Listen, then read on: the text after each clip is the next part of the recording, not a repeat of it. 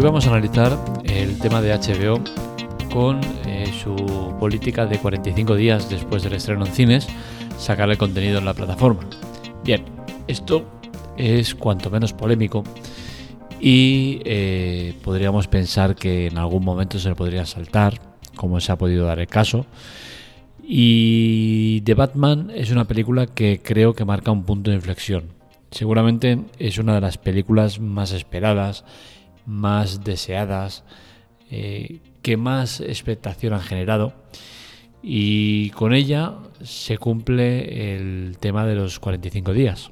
Es decir, el 18 de abril Creo que es el día que sale este podcast porque lo grabo el, día 14 y como estamos con los días de fiesta diría que sale por más o menos por el, por el día que, se estrena. El 18 de abril, que es un lunes, pues sí, esto saldrá un martes, así que el 18 de abril se estrena en, HBO Max eh, The Batman. Una película que cumplirá exactamente 45 días, se estrenó el 4 de marzo y, cumplen así con, algo que habían dicho, algo que creo que no está escrito en ningún lado, pero que lo dijeron públicamente y que lo están respetando. Podrían decir en cualquier momento, no, no, de lo que digo a lo que hago va un trecho, pero de momento lo están cumpliendo. Y esto genera polémica, especialmente en el mundo del cine porque al final creo que 45 días no es un tiempo suficiente como para que una película esté lo suficientemente rodada en cines para que la saques en, plataformas eh, en streaming. Queremos tratar este tema porque entiendo que es conflictivo, que es peligroso, que es complicado, que hay gente que la apoya, gente que no, y al final es un tema demasiado, eh, demasiado amplio, con demasiadas vertientes como para tener la ciencia exacta de lo que es, de lo que no es, ¿no? Eh, de hecho, he hecho algunas encuestas y, la gente está dividida en este tema, ¿no? No, hay, eh, no hay un, razonamiento claro en cuanto a qué es lo mejor, qué es lo peor. Eh, y bueno, al final nos encontramos con esto, ¿no? Con que el tema es, es cuestionable, depende de la persona a la que le preguntes. Eh, mi opinión, mi opinión eh, la tengo bastante clara, ¿no? Y es que creo que el tema de los 45 días quizás se queda un poco corto y perjudica a los cines. Pero también por otro lado entiendo que los cines lo que le pasa se lo buscan a pulso.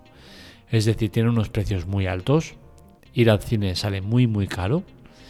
Es casi un, un, lujo el ir al cine. Y, entiendo que, bueno, entre que ellos no están haciendo las cosas bien y que las plataformas en streaming como, como HBO están quizás abusando demasiado, porque 45 días es que estamos hablando de un mes y medio. Que me dices tres meses, seis meses, pues yo creo que serían unas cifras mm, que generarían menos debate. Pero es que un mes y medio es muy poco tiempo. Entonces, sí que creo que eh, todas las partes deberían eh, poner de su, su granito de arena y conseguir que la cosa funcione. Los cines van haciendo cosas. Eh, cosas como, por ejemplo, cambiar las salas, hacerlas más modernas, con asientos reclinables, con asientos más premium.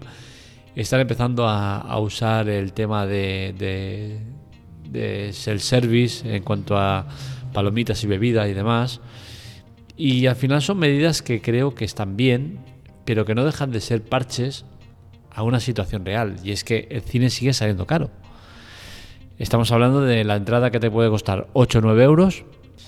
Pero es que claro, normalmente no vas solo, vas con la pareja. Ya son cerca de 20 euros. Y a esto le sumas el combo, palomitas y bebida porque es que no vas sin nada. Eso es ya un clásico, ¿no? Ya esto ya le sumas 10, 15 euros más. Al final, irte con tu pareja al cine te sale por 30, 40 euros tranquilamente. Creo que es una cifra muy alta como para que no tomen medidas. Y las medidas son bajar el precio. Ya pueden hacer asientos más premium, el bebida y, palomitas eh, sin límite, todo lo que quieras. Pero al final, la gente lo que quiere es pagar poco pagar poco y ver la película. La gente no es que no quiere ir al cine, es que no quiere pagar las salvajadas que tiene que pagar.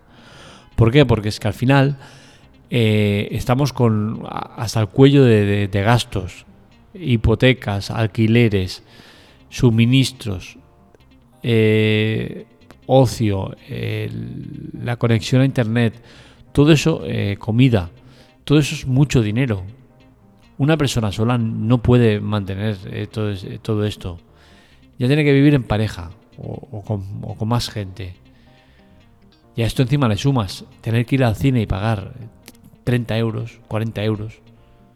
Pues no puede ser. Es que estamos hablando que la gente está cobrando eh, miserias. Cobrando 700, 800, 900 euros, 1000 euros.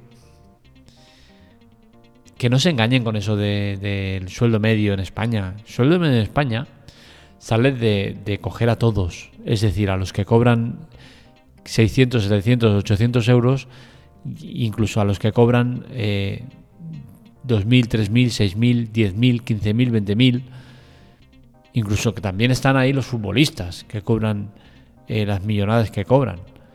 Es decir, esto no es un el sueldo medio en España es tal y, quitamos a, a, lo que no nos interesa. Entiendo que no, que todo el mundo entra y en todo el mundo entra significa que eh, la cantidad se infla muchísimo. Pero seguramente a tu alrededor estás rodeado de gente que es mileurista o no llega ni a eso. Y si pretendemos que esa gente pague el alquiler del piso, que serán como poco 600-700 euros, a no ser que te vayas fuera. Porque la ciudad mm, 600, 700, eh, estoy siendo generoso una caja de zapatos. Porque se te va a ir a 900, 1000 o, más de 1000. Entonces, al final ya empezamos con que tienes que piso compartido. Con tu sueldo mil eurista, hacer frente a los suministros que se están poniendo por las nubes. Como tengas un coche, mm, dale de comer, que también, como se ha puesto el tema, es inviable.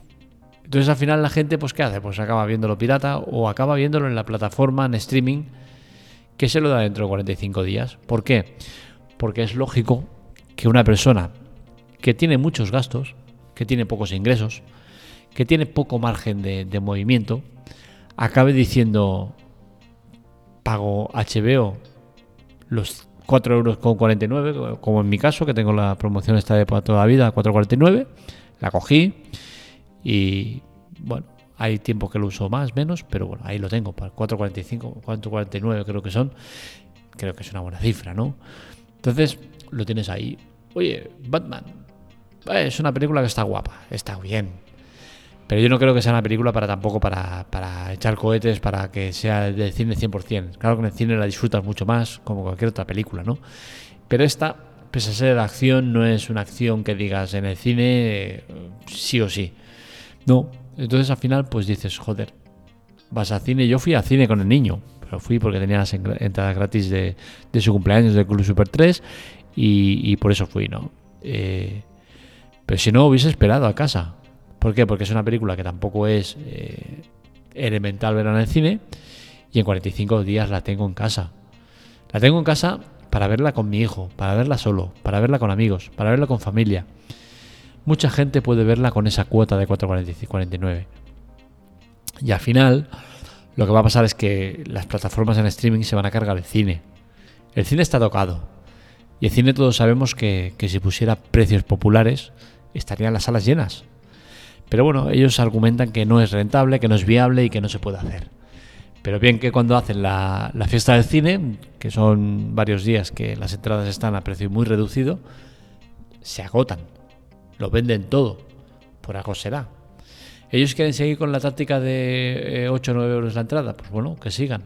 Pero luego, cuando eh, se acabe el, chiringuito de los cines, pues a ver qué hacen. Echarán la culpa al streaming y seguramente tendrán su parte de razón, pero no toda. Porque si las salas están vacías, es porque los precios son altos. No porque HBO te la vaya a sacar dentro de unos días, eso puede ayudar, pero no. Las salas no están vacías por ese motivo, las salas están vacías porque los precios son altos y porque la gente al final te vayan a las salas eh, un fin de semana, con algún estreno que sea muy top. Pero las demás salas van a estar medio vacías. Entre semana no vas a tener casi gente. Vas a tener gente el viernes y el sábado. Algún domingo de matinal que son más baratas. El miércoles el día del espectador. Pero poca movida más. Y todo eso pasa porque ellos quieren. Así que luego no venga con el rollo del streaming y lo que perjudica. ¿Que el streaming va a salir escaldado con todo esto? Pues seguramente también. ¿Por qué? Porque al final, cuando los cines cierren, que no quede ninguno o prácticamente ninguno, eh, todo se va a basar en el streaming. Y mover todo el negocio del cine va a ser complicado porque los precios no se van a, sostener por ningún lado. HBO no es rentable. Eh, no hace falta ver números para saber que HBO es imposible que sea rentable ni por volumen de usuarios que tiene, ni por el precio que tiene, que muchos o una gran parte están con una promoción de estas como la que yo tengo, ¿no? De para toda la vida 4.49. ¿Que me lo van a subir? Estoy seguro que sí, no va a durar mucho la cosa. Subirá un euro, dos euros, ya veremos. Y ya veremos lo que pasa cuando lo hagan, porque al final yo estoy pagando Netflix, creo que son ya 12,99, o sea, 13 euros creo que ya empieza a ser una, una cifra complicada. Una cifra que quizás me está empezando a plantear si me vale la pena o no tenerla. De momento la tengo, ¿por qué? Porque el contenido de Netflix es infinitamente, es, infinito casi. O sea, no te lo acabas. Pero yo, por ejemplo, ahora mismo estoy en una época que no estoy viendo nada Netflix, nada, nada. Estoy en HBO, estoy en Disney, estoy en Amazon Prime, y Netflix yo creo que hace mucho tiempo que no la toco, ¿no? Y entonces eh, ahora mismo no me es rentable. Y seguramente sería una decisión el, darme de baja. Y no lo hago, pues sinceramente, por pereza, porque económicamente no es que eh, me sobre el dinero, pero no es que vaya mal, ¿vale? Con la cual cosa eh, no me he planteado reducir gastos en este aspecto. Quizás lo hago, ¿eh? pero de momento eh, no lo he hecho todavía y, bueno, ya veremos, ya veremos cómo acaba el tema. Pero desde luego el precio para mí es importante y creo que los precios que está manejando Netflix no están bien y HBO como empieza a subir precios yo creo que, que se van a ir al traste. Eh, ahora estaba mirando por aquí el streaming, mientras estaba hablando con vosotros, cuándo fue la última, cuándo fue la última vez que, lo usé. Y bueno, lo que estoy viendo es el desastre de, las ubicaciones y dónde se sitúa eh, las cosas, ¿no? Y es que, por ejemplo, me pone último uso en Madrid, Córdoba, Barcelona, Alicante, Guipúzcoa, eh, zonas que no son, no son y, que son mías mm, o de mi entorno porque, bueno, te sale el, el, por ejemplo, en Safari, en una televisión iSense que es la de mi suegra, iPad Mini 2 que es la de mi hija, eh, Xiaomi Machuca, cágate, TV, que es la, la tele de casa, el iPhone 13 que es mi teléfono, el iPhone 8 Plus que es el otro que tengo, el Chromecast, que es el, el, Android TV que tenemos. O sea que al final sí que son conexiones que son todas mías, ¿no? Pero es sorprendente el tema de las, de las ubicaciones, ¿no? Madrid, Córdoba, evidentemente Alicante, son zonas que no tienen absolutamente nada que ver conmigo. Pero bueno, el tema está en que el último uso, pues el 14, bueno, esta mañana han visto algo de tele, pero son los niños antes de ir al, al cole o al casal. Eh, por lo que yo veo, no, hay ninguna conexión mía desde hace ya semanas, ¿no? Con la cual cosa es lo que digo, ¿no? Eh, no estoy usando esta plataforma y quizás sería momento de plantearme el darla de baja, ¿no? Eh, quizás lo hago, ¿eh? Pero bueno, eh, me mantengo en ese que Netflix es el, clásico de los clásicos, ¿no? El, la plataforma en streaming por excelencia, ¿no? Y al final, como tampoco pago muchas más, porque algunas son familiares y las compartimos con la familia y tal, al final yo estoy pagando Netflix y HBO. HBO eh, creo que es un precio muy, muy, muy asequible Y Netflix, pues cuesta pagar, pero bueno, mira, eh, haya una conexión de los niños y tal, pues ya hace su función, ¿no? Pero realmente yo no lo estoy utilizando. Y creo que con lo que, a lo que me he ido un poco, pero a lo que iba, el tema del cine lo que va a conllevar es esto, ¿no? Que las plataformas en streaming tengan que subir todavía más el precio y se empiecen a dar casos donde se hayan bajas masivas porque no te salga cuenta o rentable el tener eh, ciertas plataformas.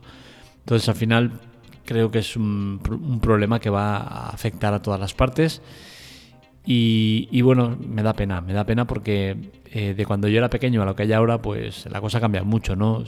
Salas de cines individuales prácticamente no hay. Eh, multicines de estos de, pueblo, de, playa, de tal, cada vez quedan menos. Y multicines de centros comerciales son los únicos que sobreviven porque al final, pues mira, eh, no les sale rentable, pero eh, lo tienen porque hay que cubrir expediente. Con la cual cosa ya veremos cuando empiecen a caer los multicines que irán cayendo y solo queden los de los centros comerciales, porque es que poco más van a quedar.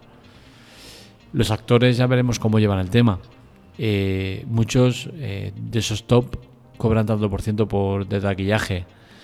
Ya hemos visto muchas polémicas, como la primera, la de Scarlett Johansson, que fue la primera en tirar la piedra, contra Disney por el tema de, sacar la película en dual, ¿no? Sacaron La Vida Negra en cines y, en plataformas en streaming a la vez, ¿no? Entonces le perjudicó gravemente en cuanto a lo que percibía por derechos de, tanteo de, taquilla, ¿no? Entonces todas estas cosas van a ir cambiando y vamos a ver escenarios nuevos, eh, escenarios que seguramente serán más complicados, especialmente para nosotros los usuarios. O sea que no veáis como, algo bueno el que HBO saque las películas 45 días después del cine.